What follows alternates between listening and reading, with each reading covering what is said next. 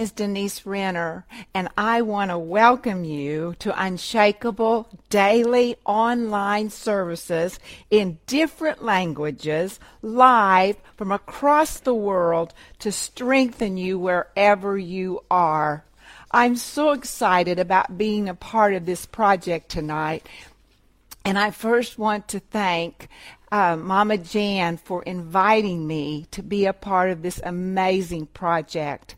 You know, as I was getting ready for this, all I could think about was the name of this, which is unshakable. And I thought, I'm talking to people who are unshakable. You know, it's so important right now, especially with this virus that's all over the world, that we're not shaken, that we're the ones who are unshakable. And the world is looking to us to see how we're reacting. And the church, I believe, is rising. The church is waking up. The church is doing everything they can to reach out to people. I live in Moscow and we've had 20 people live in our house because we couldn't get to the church and we brought the cameras here and, and we fed these people for one month, but we filmed and filmed and filmed and filmed. We filmed five services a day and we touched thousands, literally thousands we touched. There were miracles, there were salvations, there was baptizing in the Holy Spirit. I, there was one woman who was healed of diabetes. There was one man whose hand was crippled, and the Holy Spirit came upon that man through the internet. The Holy Spirit came upon that man, and that man's hand just shot out. So wherever we are gathered together, in his name. However we're gathered together, he promises that he is in the midst. And I am so grateful to be with you uh, tonight or in the morning or wherever you are because you're unshakable. I was thinking about this and I thought, Lord, these people are unshakable. Maybe you've been through a divorce. Maybe you've lost a loved one. Maybe somebody committed adultery on you. Maybe someone betrayed you. Maybe someone tried to steal all your money, but you're still standing. You're unshakable. And you know, when we are unshakable, we join the crowd in Hebrews chapter 11 of all those people who went through the fire, but they came through the fire and they came over to the other side. They were the unshakable. And I believe that's who I'm talking to. And I was thinking about what the supply that God has given us right now, right now, this day, He's given us a supply of the Spirit. And in Ephesians chapter 4, verse 16, it says, From whom the whole body, joined and knit together by what every joint supplies, according to the effective working by which every part does its share, causes growth of the body for the edifying of itself in love. First of all, saints, we are, you are a joint. You are a joint. A joint in our body there's over 400 joints in our body the joints are connected to the bones.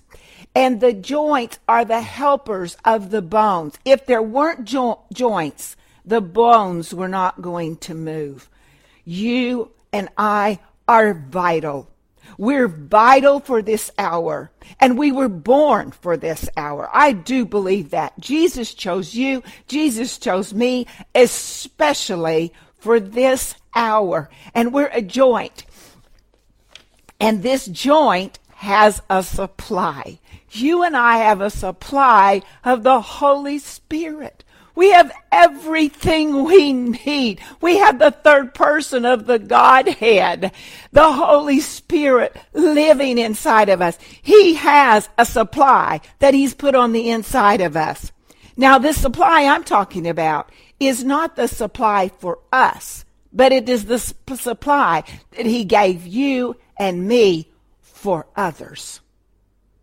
It even says in that scripture, it says, by which every part does its share.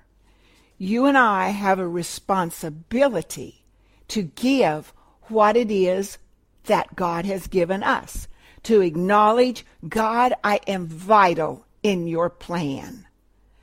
I am a joint. I have a great supply. In fact, I want to say to you that the supply you have, nobody else has. Which that makes me think, well, then, God, if I don't do my job, then who's going to do my job? And this supply was given to us before the foundation of the world. God knew what He was going to put inside of you. And what your part, what your share was going to be, and what my share was going to be at this hour, at this time. And we cannot act like we don't have a supply or that we are not vital because God sees us as vital. And He has said, in saying that we have a share, He has said we have a responsibility. You and I have a responsibility to give what it is we have to give. We don't have to give what somebody else has. We only have to give what we have. We don't have to do what somebody else can do. We only have to do what we can do. I want to show you another scripture. It's in Ephesians chapter 2, and it says, For we are his workmanship, verse 10, created in Christ Jesus for good works, which God prepared beforehand that we should walk in them. The good works that God wants us to walk in, he prepared many, many, many, many, many years ago. And now we're in this place of walking and giving our supply, doing those good works. And this word, for we are his workmanship, that word is a creative word. It actually means you are his masterpiece. It comes from a word called poiema, which means poem. So you are his masterpiece. You are his poem. There's somebody who needs to hear what you have to say. You are God's poem to them. There's somebody that needs to see the masterpiece that God has made on the inside of you. They need to see and witness that you're standing in this time. They need to see and witness that you came through that hard time and you're on the other side and you're still moving forward, that you're unstoppable. That is the power of God in you and I. And you know, of course, the enemy, he wants to stop us. And one of the ways he can stop us if we let him is by the fear of man or by the opinions of man. And we can see, I just want us to go there in uh, 1 Samuel chapter 17. And you know, it's where David is going to face Goliath. Well, David doesn't know he's going to face Goliath. His dad told him to go bring some cheese and some food down to his brothers because they were at war and they were in the army and they were there. Well, David gets there. He has all his supplies that he brought because his dad told him to, but he sees this giant. And the giant is defying the armies of the living God. And David says, Why is this uncircumcised Philistine defying the armies of the living God? He sees the giant as an uncircumcised Philistine, not as a huge giant that nobody can conquer. And David believes that he can conquer this giant. David is just like, maybe he's 13, 14, 15 years old. This giant, scholars say, was nine feet tall, carrying over 300 pounds of armor on his body. He was a well trained killer machine. And David he believes that he can take him down. David starts asking, well, what will be given to the person who will be taken down? Who will take down Goliath? And they tell him, And his older brother hears David speaking. And this is what I want to show you. So his older brother, somebody he respects a lot, has a lot of authority in his life. He says in 1 Samuel 17, verse 28, Why did you come down here? And with whom have you left those few sheep in the wilderness? I know your pride and the insolence of your heart, for you have come down to see the battle. David has in his heart to defeat the giant, but his brother has come to give his opinion of what he thinks about David. Have you ever taken a hold of the assignment of God, but then somebody in authority or somebody you respected or some your own mind said, Who do you think you are? You're just prideful. You just, who do you think you are? You can't do this. You're a fool. They're all going to laugh at you. And the dream that God put in your heart, you laid down. Well, David, he was not moved by the opinion or the fear of man. And I want to show it to you. It's so awesome. So, David, he's listening to his brother, and he said, What have I done now? This is in verse 29. Is there not a cause? And then look at verse 30. Then he turned. David turned from the opinion of his brother. He didn't just turn from the opinion of his brother, he turned to the will and purpose of God. Maybe someone has tried to get you to turn and to to listen to their opinions and take your dream away but I'm telling you, my friend, you can pick it up today. Like David, you can decide, I'm not going to be moved by the fear of man. I'm not going to be moved by their opinions. I'm moving forward with what God has put in me. I'm acknowledging the things in me by Christ Jesus. And I am moving forward and I am going to do what God has called me to do. And that was David's opinion. And David turned from the opinion and the fear of his brother, and he turned to the purpose and the will of God. Well, David had to face the giant. Well, the giant. I mean, he had an opinion too. He told David he was going to feed his flesh to the birds. He laughed him, laughed at him. He said, Am I a dog to, that you'd bring a stick to? I mean, he put David down. He thought he put David down. But David, oh, church, David had embraced the call. David was becoming unstoppable, just like you. He took a hold of the call of God of the purpose of God, of the supply of God, more than he took a hold of the opinions or the fear of man. And David became unstoppable.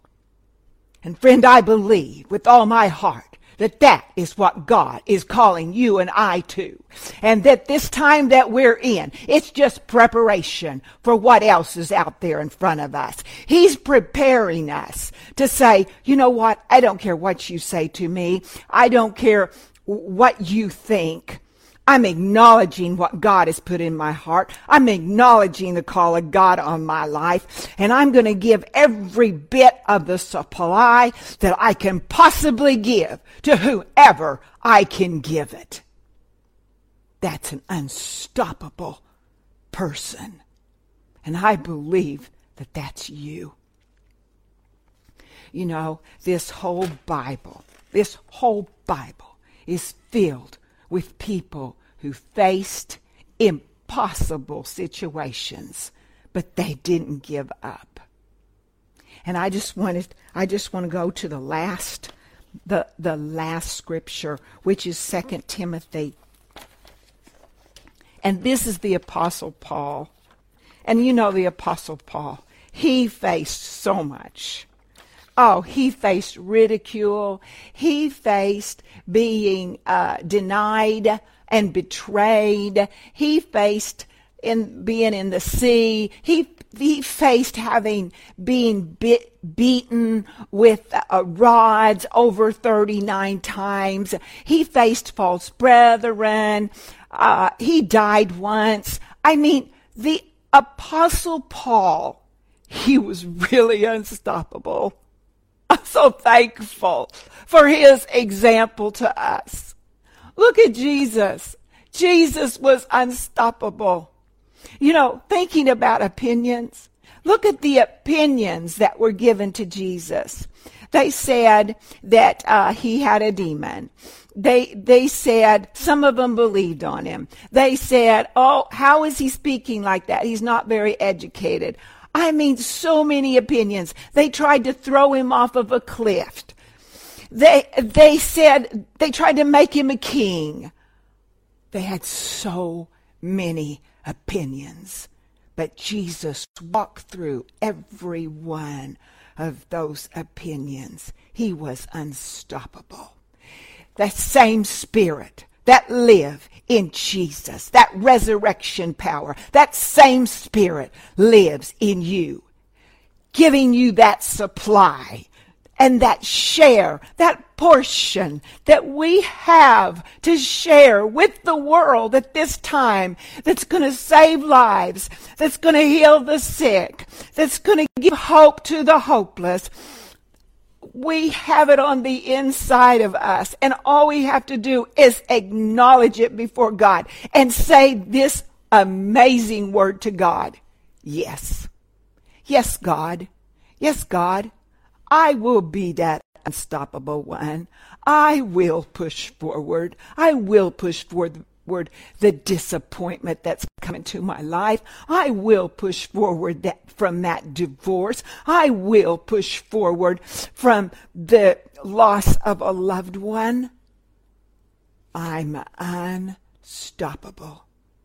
You have the unstoppable resurrection power of God living in you. And look at 2 Timothy. You know, this is right before Jesus, right before Paul was going to be beheaded. I mean, he had run he had run his race. He had gone through so much.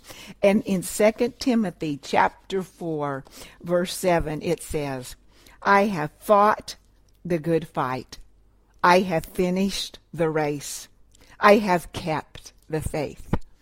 Now, because I'm married to a Greek scholar, Rick Renner, I know what this means in Greek.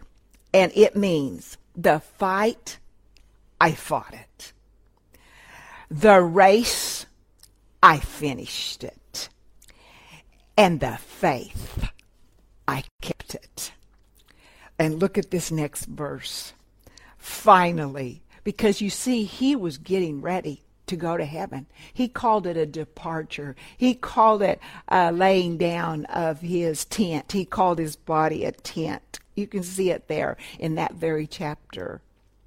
He was getting ready to move on. And he says, finally, there is laid up for me the crown of righteousness, which the Lord, the righteous judge, will give to me on that day, and not to me only, but also those to, who love his appearing. Church, now it's our turn. Now it's our turn to say, the fight, I fought it. The race, oh, it was so hard, but I ran it. And the faith, I didn't know how I was going to do it, but I kept it. And there is laid for me, up for me, a crown of righteousness. And you know, dear friend, it could be very soon before we see Jesus. It could be very soon. It could happen today. It could happen tomorrow. I know that He's so merciful. It says that He doesn't want anyone to perish. So He's going to come when that last one, that last one comes in. But He's coming. And He's coming for those who love His appearing. I just want to encourage you as I encourage myself every day to fall more deeply in love with Jesus, to know him more and more and more intimately, to hear his heart, to hear his thoughts about things, and to listen and to be encouraged by him every day, to experience him every day. It is the will of God for us to do that. And you know, in Philippians chapter 3, the Apostle Paul said, This one thing I do, forgetting those things which are behind and pressing forth to those things which are before. We're going to see him one day, and we want to receive that crown. And the Apostle Paul, as he wrote that scripture under the inspiration of the Holy Spirit, he was telling us that one big clue in fighting this fight, in winning this race, in keeping the faith, is forgetting the things which are behind. Forgetting, forgetting what was good forgetting what was bad, forgetting our failures. Because those things can weigh us down. Those are heavy weights that God does not want us to carry, and He wants, them, wants us to throw them off. And He wants us to look forward and press into what He has for us for the future. You know what? Today's going to be gone, and tomorrow's going to come. Jesus is going to have a plan for tomorrow. And it's our privilege, it's our responsibility to bring everything that we have into tomorrow, to leave yesterday behind, even the good stuff. Even the good stuff will weigh you down, even the failures.